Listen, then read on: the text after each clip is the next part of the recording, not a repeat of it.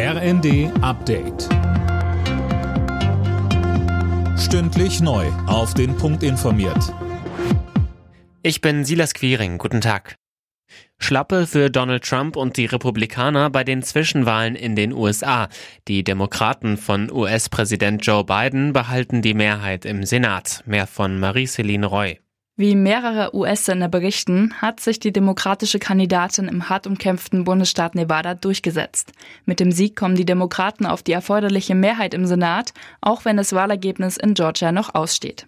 Denn in Pattsituationen darf Vizepräsidentin Kamala Harris, ebenfalls Demokratin und Senatspräsidentin, mit abstimmen. In Georgia kommt es dann Anfang Dezember zur Stichwahl.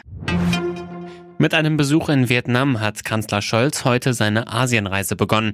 Dort will er unter anderem über Rohstoffe und den Krieg in der Ukraine sprechen. Morgen geht's dann weiter nach Singapur und danach zum G20-Treffen nach Bali.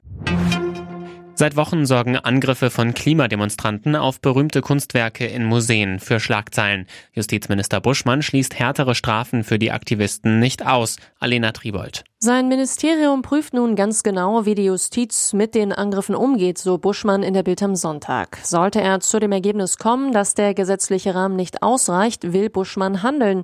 Er betont, in einer offenen Gesellschaft darf jeder für sein Anliegen werben und demonstrieren. Das Bewerfen von Kunst mit Lebensmitteln hat damit jedoch wenig zu tun, meint der Justizminister.